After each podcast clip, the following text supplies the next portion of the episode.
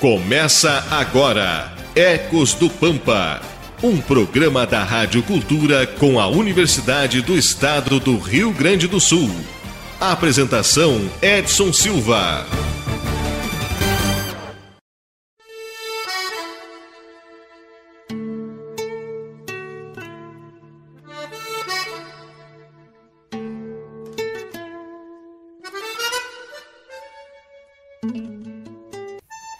Dia, Rádio Cultura M. Bom dia aos nossos colegas, bom dia aos estudantes, ao pessoal que está lá na lida agora de manhã. Bom dia ao pessoal, os nossos irmãos de, de Rivera também, que sempre nos acompanham aqui na escuta do Ecos do Pampa. E está começando agora mais um Ecos aqui na sintonia da 1380, AM Livramento, na companhia da professora Adriana e dos colegas da Kathleen Sandin e do Manuel cima.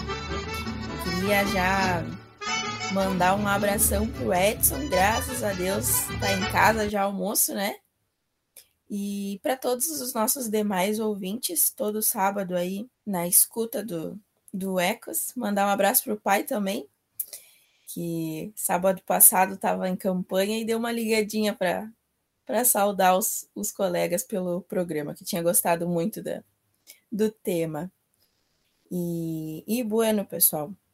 Então, hoje a gente vai conversar sobre uma espécie nativa, né? Hoje nós não temos um tema geral, hoje é uma espécie mesmo, que é muito conhecida popularmente como guaburiti. O nome científico dela é Plinia rivularis. Ela é uma espécie com ocorrência natural na Argentina, no Paraguai, no Uruguai e no Brasil. Assim como outras espécies também, ela é da família das mirtáceas, que nós comentamos muito aqui, uma família super importante para o Pampa. Então, ela apresenta um forte potencial para a produção agrícola e também para a arborização urbana. Ela é uma nativa extremamente ornamental e por isso ela pode ser aproveitada no paisagismo. Ela possui uma característica bem importante nesse sentido, para quem utiliza ela dessa forma, já que ela é caracterizada como perennifolia. São aquelas. Normalmente a gente comenta aqui também daquelas árvores que são caducifólias, que perdem as suas folhas determinadas épocas do ano. E a, o guaburiti, a Plinia rivularis, ela se mantém com essas folhas durante todo o ano. Então, por isso que ela, isso é uma das características para que ela seja utilizada no paisagismo. E hoje a gente vai conhecer um pouquinho mais dessa espécie, então, comentando aqui com vocês, junto dos nossos colegas. Queria já dar um bom dia para a professora Adriana e perguntar para ela um pouco mais, né, sobre essa espécie. Bom dia, prof. Bom dia, Stephanie. Felicidade, né, que o Edson está aí, logo estará aqui conosco novamente. Sim. Estamos aguardando, Edson. Ansiosos. bom dia, Kathleen, Manuel. É um prazer. Bom dia, nossos ouvintes, nossas ouvintes. Um alô aí para o povo da cidade, para o povo do campo, da campanha. É, é uma espécie que ela é interessante porque o, o Pampa realmente é um lugar que nós precisamos nos dedicar um pouquinho mais, né? Percebam, esse, essa semana passada é, nós tivemos resultados, tem um projeto muito legal aí é, no Brasil que se chama Map Biomas, e eles é, estão mapeando é, o que resta dos biomas no Brasil, né? Qual que, o que está acontecendo com os biomas no Brasil? E os dados, e eles lançaram, a cada tanto eles lançam é, um conjunto de dados é, com melhor qualidade do conjunto anterior. E esse último conjunto de dados foi é, uma análise do, dos últimos 30 anos.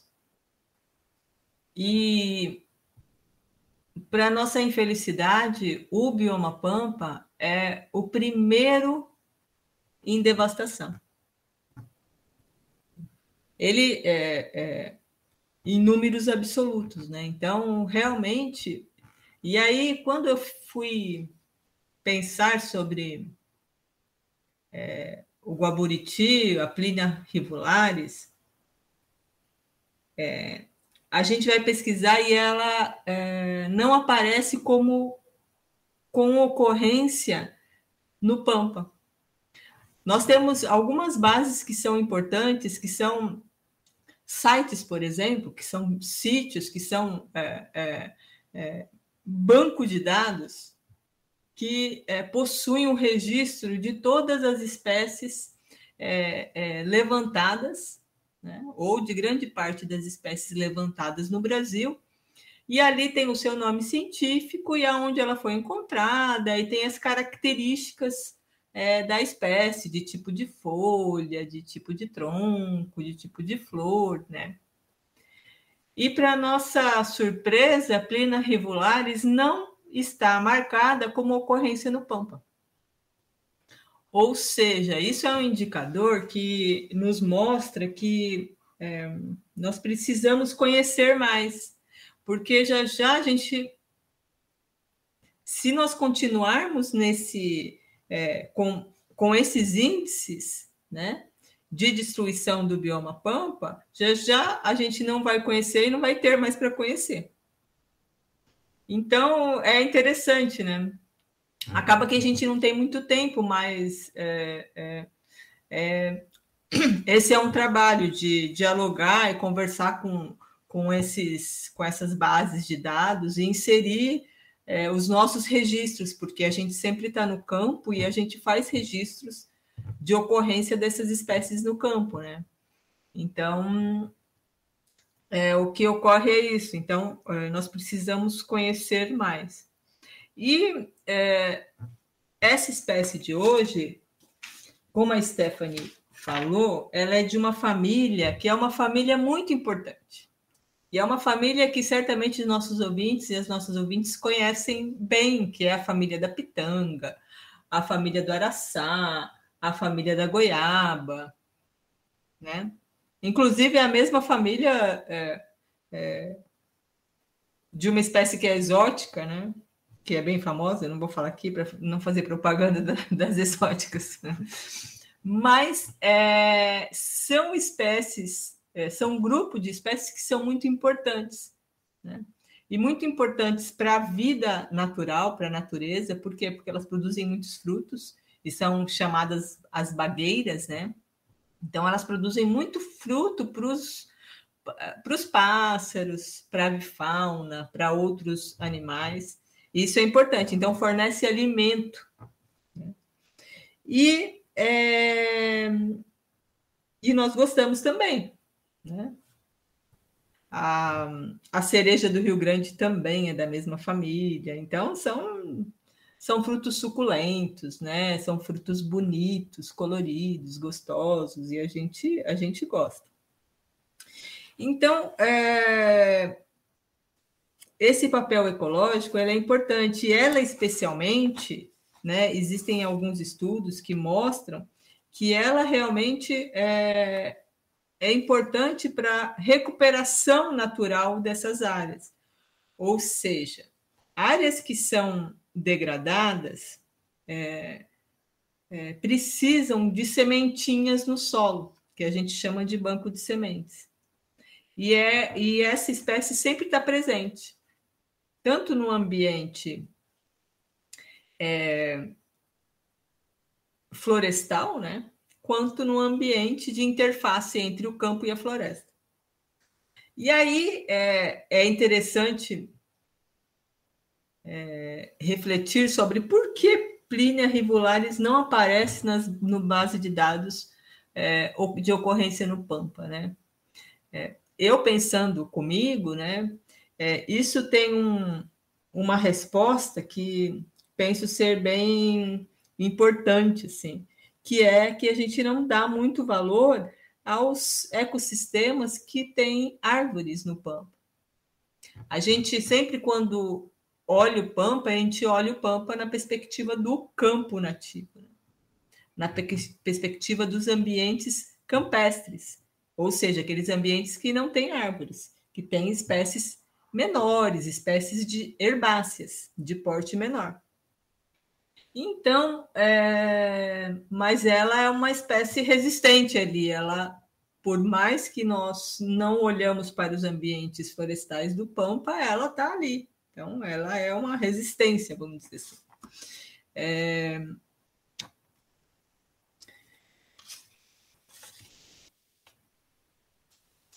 Então, ela é, ela é importante, tem um, um ponto é, interessante. Esse ponto eu acho é, estratégico, assim, a gente sempre pensar que nós precisamos é, conservar o Pampa na sua plenitude, né?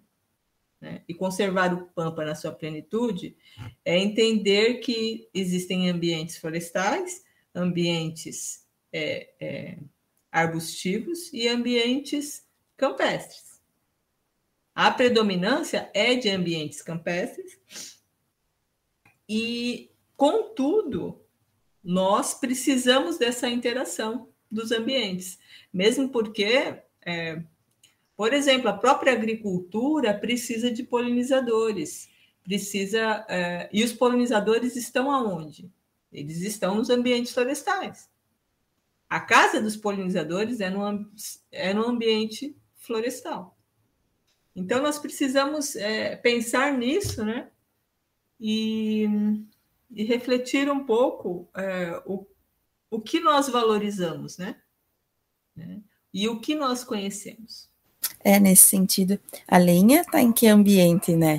Uh, a maioria dos nossos frutos está em, em que ambiente? E é, é muito legal pensar sobre essa essa perspectiva que a senhora estava comentando, né? Quando a gente vai colocar na balança o que, que a gente, no que, que a gente vai acreditar que é melhor para o nosso ambiente, para o nosso ar, para o nosso solo. Quando a gente fala de a gente pode produzir alimento ou a gente vai produzir outros outros produtos que vão viajar quilômetros e quilômetros de distância para, sei lá, virarem ração. Então, acho que isso é um ponto para a gente levar em consideração de quando a gente está desconstruindo um olhar e construindo um novo sobre o Pampa, de valorização dessas espécies, das bagueiras principalmente, né? Olha tudo que elas têm a, a nos oferecer, a nos auxiliar. Então, é bem como a prof diz, a gente precisa conhecer mais. E por isso eu vou chamar o Manuel agora. Bom dia, Manuel. Vamos conversar um pouquinho mais sobre a Plínia. Bom dia, bom dia, Stephanie, bom dia, professora, Kathleen, os nossos ouvintes. Uh, a gente teve a notícia, né? Uh, vocês deram mais cedo ali da, a gente soube que o Edson tá pelas casas já, né? Então, um grande abraço para ele aí, né? Ficar feliz com a notícia, muito feliz, né? esperando o retorno dele, né? Para é, no programa. Então, dando continuidade ao, é, ao, programa, falando um pouco mais da da, da Plínia, né? Rivulares. É, então, é, essa espécie ela, ela pode ser cultivada a pleno sol ou meia sombra e, e se adapta bem tanto a climas é, mais quentes. Então toda planta é, ela precisa de luz para crescer e produzir. Mas cada planta precisa de uma, de uma quantidade de luz diferente. É, e algumas precisam muito de muito sol né, para florir e crescer bem. Outras simplesmente queimam suas folhas se o, se o sol fica muito, né? Fica muito batendo direto nas folhas. Assim como nós também, né? Cada, cada um se adapta de uma maneira diferente ao ambiente. E, e as condições erradas, né, com o tempo, pode fazer que é, a espécie adoecer ou até mesmo morrer também. Então, essa árvore apresenta é, folhas lisas e, e opostas, ou seja, né, uma para cada lado. Os seus frutos são, são ricos em vitamina C, é, são redondos, bem escuros quando maduros. Então a floração dessa dessa espécie ela ocorre em junho, em julho, perdão, a setembro e a maturação dos frutos em outubro. Elas são são comestíveis e muito consumidas pelos pássaros. É, é uma espécie que demora a frutificar. Ela ela começa a frutificar com com seis a oito anos depois de grande já, então frutifica é, muito bem na sombra. Então, para quem deseja plantar, né, essa espécie, o mais indicado é, é em outubro ou dezembro. E, e o melhor é, é, multiplicar por muda, porque a semente é, é calstrante. Ou seja, elas não, elas não sobrevivem ao armazenamento por plantio posterior.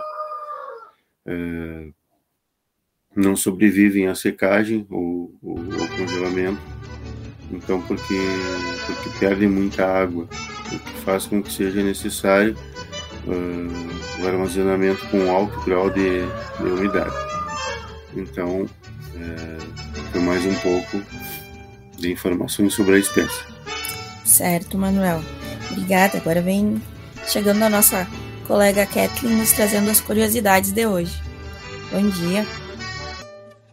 Agora, no Ecos do Pampa, curiosidades. Bom dia, bom dia a todos. Então, vamos falar um pouquinho da espécie e as curiosidades que ela traz, então. Ela é uma árvore de até 15 metros de altura. O nome Rivulari significa dos rios, em latim, já que na beira dos rios encontramos a espécie com facilidade. Além dela ser uma espécie ornamental, seus frutos atraem muitos pássaros, em especial jacus, sanhaços e tanguarás. Ela é conhecida popularmente por Guapuriti, Baporiti, Guabiruti, Guaboreti, Guamirim e Cambucá. Esses são alguns dos nomes populares que ela tem.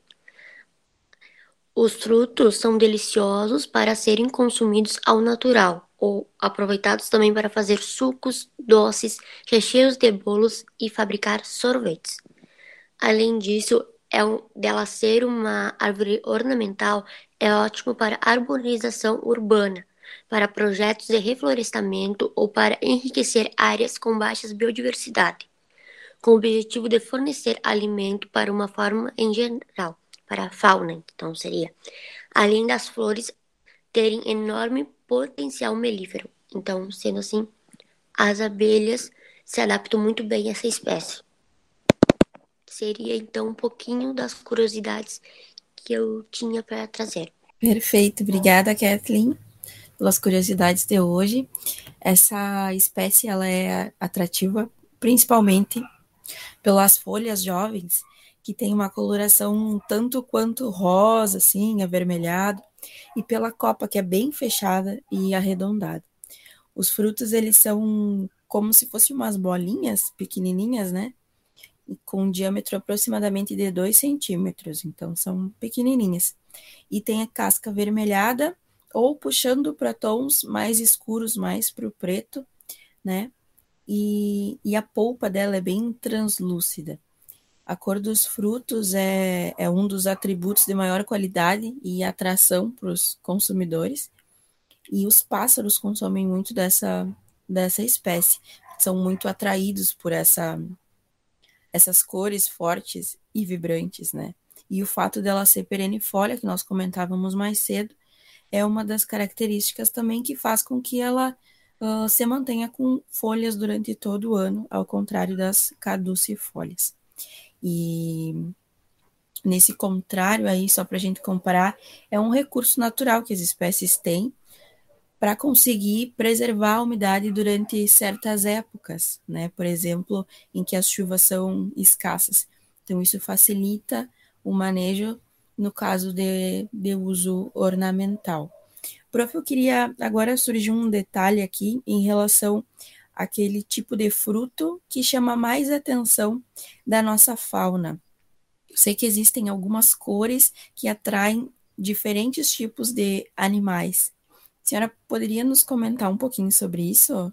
É, os animais são é, são atraídos por, por cores mais chamativas, né?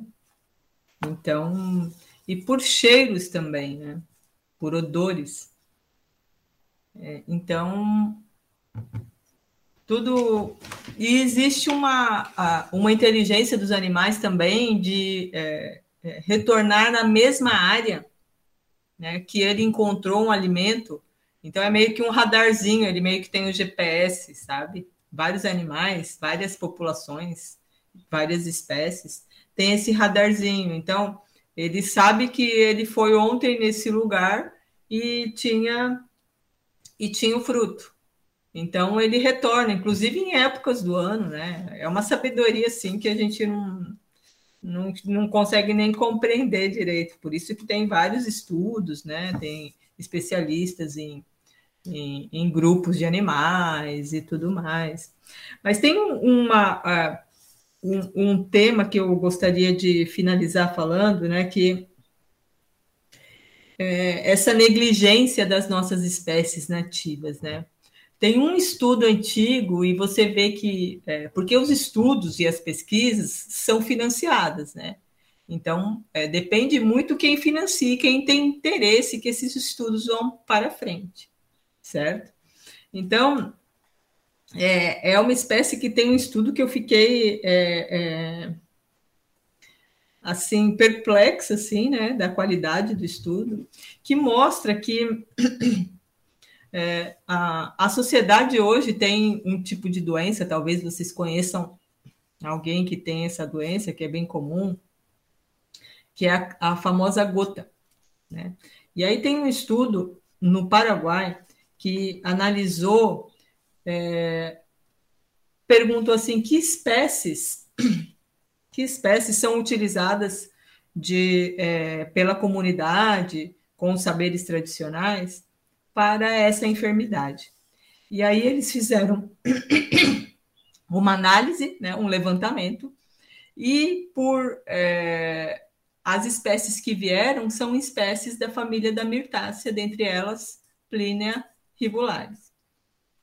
E aí eles foram pesquisar, né, registrar por que que Plínea rivularis e essas outras espécies é, é, são utilizadas pela cultura popular contra a gota. E aí eles descobriram que essas espécies, e Plínia, essa Plínia que a gente está falando hoje também, possui um inibidor de uma enzima que se chama xantina oxidase. Essa enzima é a que leva, que causa o que? O ácido úrico da gota. Então, é, é essa enzima que causa a gota.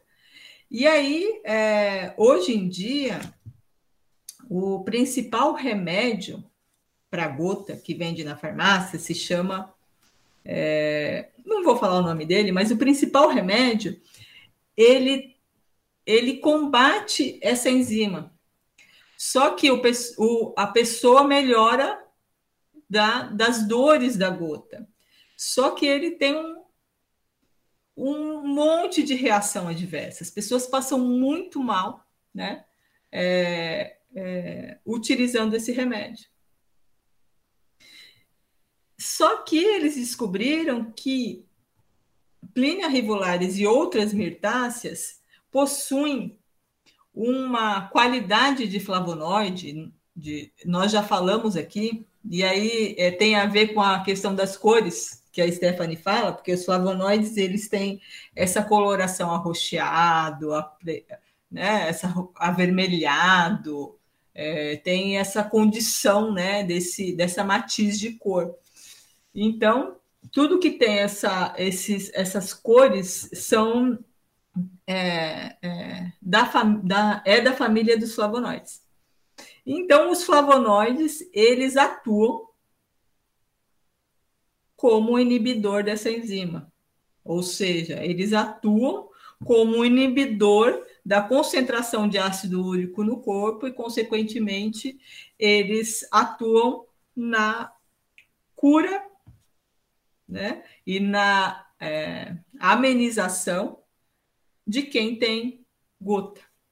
Então, olha que, que interessante, né? Nós é, não damos bola para o que está do nosso lado, né? E importamos, por exemplo, é um remédio que não é nem produzido aqui no Brasil. Fantástico isso, professora. Eu não fazia ideia. Nem ideia mesmo. São tantas possibilidades, né? Mas que se a gente não tem pesquisa, se a gente não tem estudo sobre isso, publicação sobre isso, se a gente não sabe, estando dentro da, da academia, uh, a possibilidade dos, dos nossos produtores, do pessoal que está lá fora, saber é muito menor, né? Que nós possamos ter patrocinadores desses estudos com diferentes uh, com diferentes perspectivas, né? Para diferentes perspectivas. Hoje em dia é, é complicado. Pessoal, nós estamos por estourar o tempo, então a gente precisa ser, ser despedida da Plínia Ribulares de hoje, mas vamos lembrar aqui as nossas redes sociais, né? Para que vocês possam entrar em contato, possam tirar alguma dúvida, possam interagir conosco. Pode ser pelo Instagram, pelo Facebook, como Ecos do Pampa, no Spotify também. Vocês podem acompanhar os nossos programas ou pelo número de telefone que é o 98427 5835. Queria novamente mandar um forte abraço para o Edson. Acho que em seguidinha ele está aqui conosco. Agora esse em seguidinha é em seguidinha mesmo.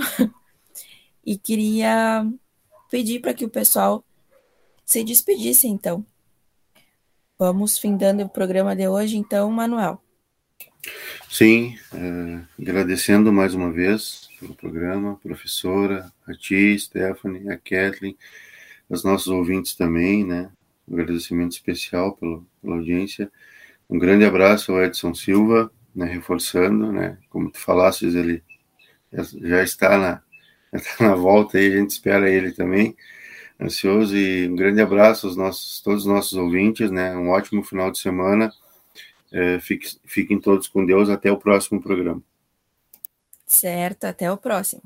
Kathleen, vamos embora? Vamos embora.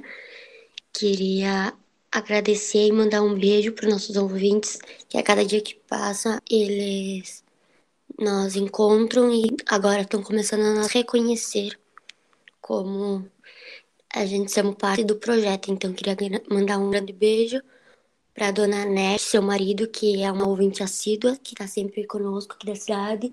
Também a dona Almira, que eu sei que elas estão escutando esse programa. E além de todos os outros ouvintes, que agora não vou falar todos porque a gente está com pouco tempo. Mas um grande beijo para todos eles. Desejar um ótimo sábado e até o próximo programa. Que lindo! Um grande beijo para os amigos da Kathleen aí. Professora, vamos embora? Lindo mesmo. É legal. Agora eu comecei a imaginar nós voltando agora, né, pós-pandemia, que a gente vai começar a circular mais, né? E realmente depois desse tempo, né, que nós não paramos, nós resistimos à pandemia, continuamos o nosso programa. Então, certamente é, teremos é, muitas surpresas, né? É, boas, certamente. Muito legal, muito legal. Um forte abraço a todos e todas. Edson, estamos te esperando. Estamos. Pessoal, fim desse programa uh, bem contente com, a, com as considerações, né? E agradecer sempre, agradecer aos nossos ouvintes que entram em contato conosco, que ligam, que nos encontram na rua e nos reconhecem, que nem diz a Kathleen, e um vai informando para o outro, vai avisando para o outro, e daqui a pouco a família Ecos do Pampa já está enorme e a gente não tem nem muita noção de, de todos os lugares que nós conseguimos chegar. Infelizmente, a gente precisa se despedir, do programa de hoje, mas sábado que vem nós estamos novamente aqui nesse mesmo horário, esperando por vocês para conversar um pouco mais sobre o nosso Pampa. Então, vou desejar um excelente final de semana a todos, que continuem se cuidando, tomando todas as medidas que puderem. Um forte abraço para todo mundo que esteve hoje aqui na escuta e fiquem agora com o programa Na Hora da Verdade. Um abração.